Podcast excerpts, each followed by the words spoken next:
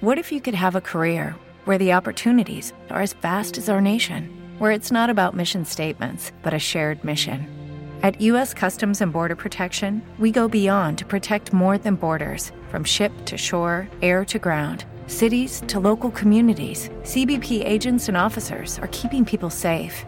Join U.S. Customs and Border Protection and go beyond for something far greater than yourself.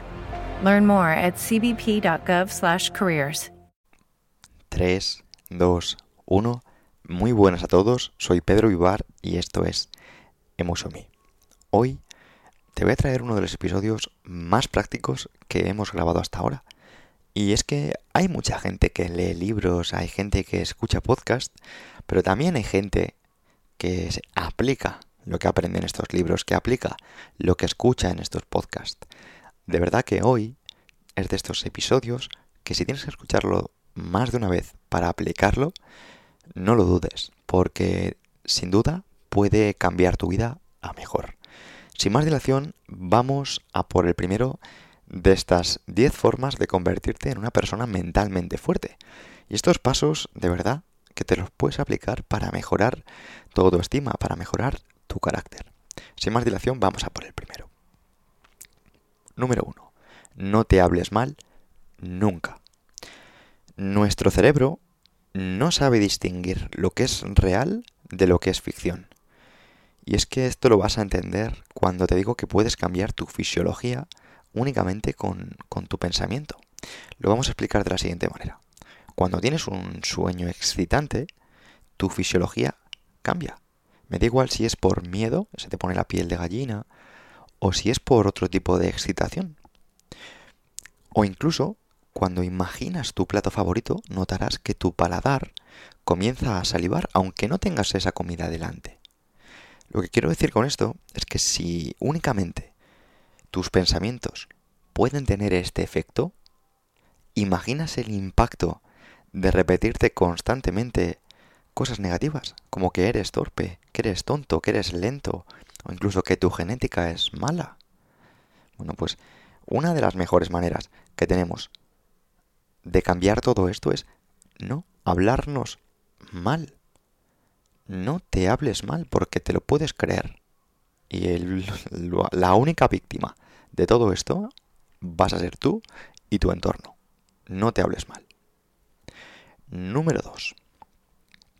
Identifica tus fortalezas y debilidades. Nuestra autoestima es el conjunto de percepciones, imágenes, pensamientos, juicios y afectos sobre nosotros mismos. Nuestra autoestima es lo que yo pienso y siento sobre mí mismo. Nuestro autoconcepto es la imagen del yo de cada individuo y esta imagen incluye tanto aspectos estéticos como afectivos. Vamos a ver. Una de las herramientas que, yo utilizo, ya lo he hablado en, en el podcast, es imaginar que estamos en un juego de RPG y que tú eres un personaje. Un juego de rol en el que debes encontrar tu constitución, tu carácter, tu inteligencia, tus habilidades sociales, tu fuerza, tu resistencia, tu memoria, me da igual, pero identifica tus fortalezas. Sencillamente porque lo que no se puede medir no se puede mejorar. Identifícalas y ponte a trabajar en lo que quieras potenciar y sobre todo si tienes alguna debilidad que consideres que es importante tratar, hazlo. Porque seguramente sea la diferencia, evidentemente no a corto plazo, pero a largo plazo de la persona que puedas llegar a ser. Número 3. Cuando digas que vas a hacer algo, hazlo. Sé que soy muy repetitivo, que pongo estos ejemplos muchas veces, pero es que es importante evitar la procrastinación. Si ni tú mismo te tomas en serio, será difícil que los demás te tomen en serio. Si, por ejemplo, dices que vas a madrugar y no te haces caso, estás mandando una señal de incongruencia al resto del mundo. Te estás debilitando. Otro tipo de decisiones más sencillas no las vas a tomar en serio. Entonces, ¿cómo cambiamos esto? Pues estableciendo metas asequibles. Metas que digas, lo voy a hacer 100%. No digas que te vas a levantar a las 6 de la mañana. Dime, voy a levantar a las 8. Pero a las 8 me levanto. Y ya está. Porque de esa manera acabarás haciéndote caso. Yo sé que queda muy guay decirle a tu colega que te levantas a las 5 como X influencer. Pero coño, vamos a ser prácticos. Ya llegará el momento, vamos a construir unos buenos cimientos. A partir de aquí, número 4. Lleva un diario. Lleva un diario donde aterrizar tus ideas y tus pensamientos cada día. Llevar un diario ha demostrado ser una herramienta potente a la hora de tratar a personas que han padecido un trauma o una enfermedad mental.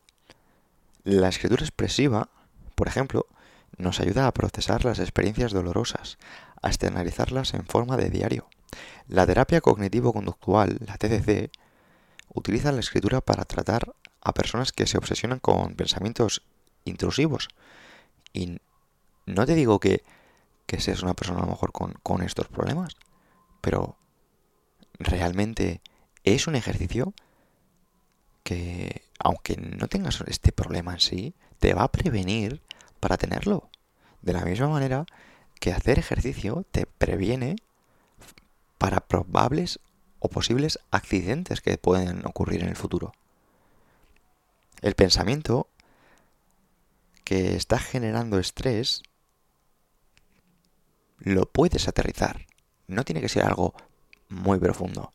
Pero una vez que aterrices ese pensamiento, puedes copiarlo hasta que ese pensamiento te des cuenta que lo acabas solucionando.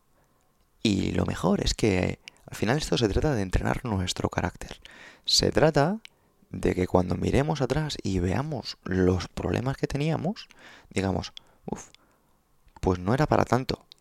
De manera que en el presente, digamos, a lo mejor los problemas que estoy tratando son igual de son igual que entonces. Y me estoy creando problemas demasiado grandes cuando no son tan grandes.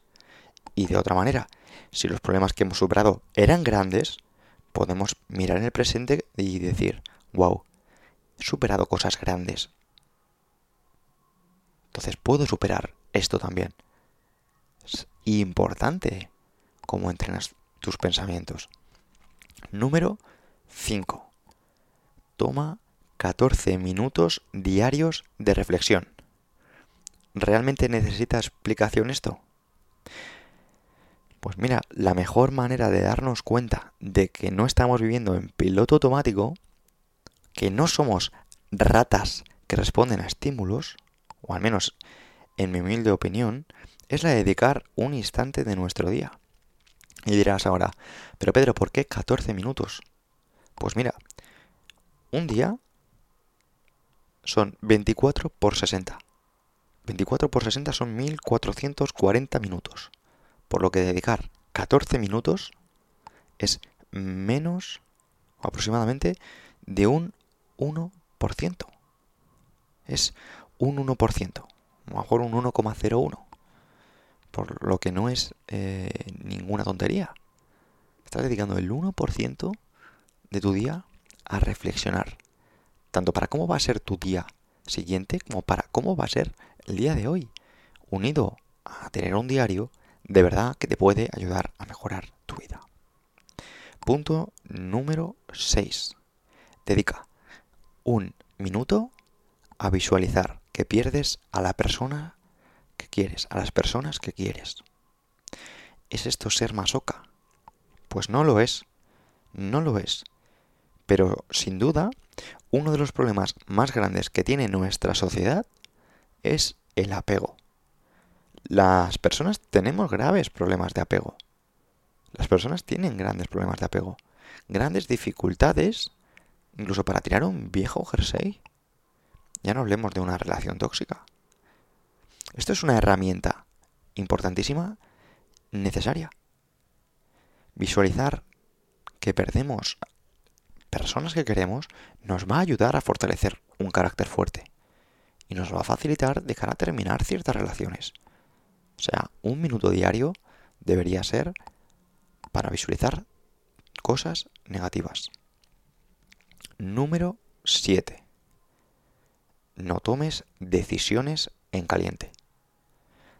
A la hora de ver al ser humano, imagina un jinete y un caballo. El jinete es nuestro lado racional. El jinete piensa y decide, mientras el caballo son las emociones que mueven al jinete. Ambos se necesitan mutuamente para alcanzar los objetivos. Las decisiones desde el lado emocional tienen muchísima fuerza y suelen tener normalmente acciones a corto plazo. Cuando hacemos algo desde, desde la emoción visceral, como lo haría el caballo, evidentemente tiene muchísima fuerza y nos queremos esperar a mañana. Toma una decisión ya. Pero rara vez estas decisiones se prolongan en el tiempo. Y cuando toma el control el lado racional, nos damos cuenta de que esa decisión no era la más adecuada. Por tanto, no tomes decisiones en caliente. Por otro lado, de nada sirve ser una persona muy racional sin una parte emocional fuerte. Por eso es importante que haya un equilibrio entre nuestra parte salvaje y emocional y la parte racional pero evidentemente no permitir que esta parte salvaje y emocional acabe descontrolada porque puede hacer daño al resto y a nosotros mismos. Número 8. Haz algo que te incomode cada día. La incomodidad voluntaria y la disciplina no deben verse como un castigo. Deben verse como amor propio. Debe verse como que estamos ampliando nuestra capacidad de acción. Lo que hoy estamos viendo como incomodidad o como un reto, mañana puede convertirse en un hábito que nos ayude a ser mejores. Jesús Sierra dice, estamos en el peor momento de la historia para no tener disciplina. Es mucho más fácil reprimir el primer capricho que todos los siguientes. Esto lo decía Abraham Lincoln. Por tanto, si todos los días haces algo que ayude a que tengas un carácter más fuerte, que seas más disciplinado, que haces algo, como ya te digo, que puedas controlar, acabarás convirtiéndote en una persona poderosa, una persona de la que sentirse orgulloso. Y eso te ayudará a fortalecer tu carácter. Número 9. Cuida tu salud física. En una conferencia, el famoso inversor Warren Buffett preguntaba a muchos inversores, si tuvierais todo el dinero del mundo, ¿qué coche tendríais? La gente respondía con todo tipo de coches. Pues yo tendría un Ferrari, pues yo tendría un Lamborghini, pues yo un Bugatti. Y, bueno, la gente pues respondía con todo tipo de, de vehículos. Y Warren Buffett les decía, bueno, ¿y cuidaríais vuestro coche? La gente diría, pues claro, bueno, le llevaría a los mejores sitios, eh, trataría de, darle aceite, cuidados, llevarle a los mejores talleres y de, llevarlo por buenas calles, buenos, eh, buenos eh, sitios. Y, y Warren Buffett le decía, bien, pues ese, ese auto, ese coche, es tu cuerpo. Y es que cuidar nuestra salud física debería verse como, como que al final un coche, evidentemente, si somos multimillonarios, lo podemos reemplazar. Pero nuestro cuerpo no podemos reemplazarlo. Y quien no saque tiempo para cuidar su salud, lo sacará para cuidar su enfermedad. No se trata de convertirnos en machacas de gimnasio y gente que, que dedica mitad del día a cuidarse, sino se trata de únicamente de cuando vayamos a comer, pues pensar en nutrirnos. Cuando vayamos a hacer ejercicio, pues pensar en, longevidad. Se trata también de respirar correctamente. Porque, bueno, de esto ya tenemos un episodio. Muchas veces no respiramos correctamente. Bañarse en agua fría también es cuidar nuestra salud física. Porque nos ayuda a entrenar nuestro sistema inmunológico. Por otro lado, nuestro cerebro también parte de nuestra eh, salud física y lo cuidamos cada vez que leemos con calma o reflexionamos. Y a mí me gusta decir que hay personas que dicen que se quieren mucho, pero no cuidan su físico y olvidan que ese físico les debe durar toda la vida. Por último, número 10. Desarrolla un ambiente positivo. Sé que soy muy pesado con esto, pero considero que es muy importante. Nuestra vida es igual a la vida de las cinco personas con las que más tiempo pasemos. Y te digo que incluso diría que las redes sociales tienen impacto en todo esto. Que las personas que seguimos nos influyen en, en lo que leemos, en lo que escuchamos y muchas veces en cómo pensamos. Si hacemos todas las nueve anteriores, o sea, dedicamos tiempo, esfuerzo, cariño, empeño diario en cuidar nuestro físico, en cuidar nuestros pensamientos, en hablarnos bien, en dedicar un diario.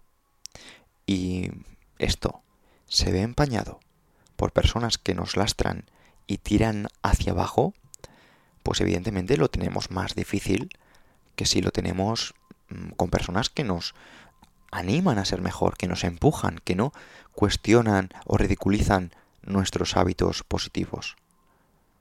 Y es que hace poco hablaba con, con mi amigo Javi Díaz y me decía, Pedro, nosotros somos Ferraris. Y si vamos por carreteras de grava y caminos sin asfaltar, estamos tirando nuestro potencial. Y, y es verdad, es verdad. Si realmente te consideras un Ferrari o un deportivo, me da igual, un, coche de lo que sea, y vas poniéndotelo difícil, porque vas diciendo, no, yo es que esto puedo, no, a mí mi entorno me afecta, pero no tanto. Pues tú verás. Pero al final solo vives una vez. Y igual que lo has entendido con el cuerpo, entiende que todo tiene un impacto. Lo has entendido con tus pensamientos, lo has entendido con, con un montón de cosas. Entiende que realmente el nivel y el potencial que puedes alcanzar si cuidas tu entorno es radical.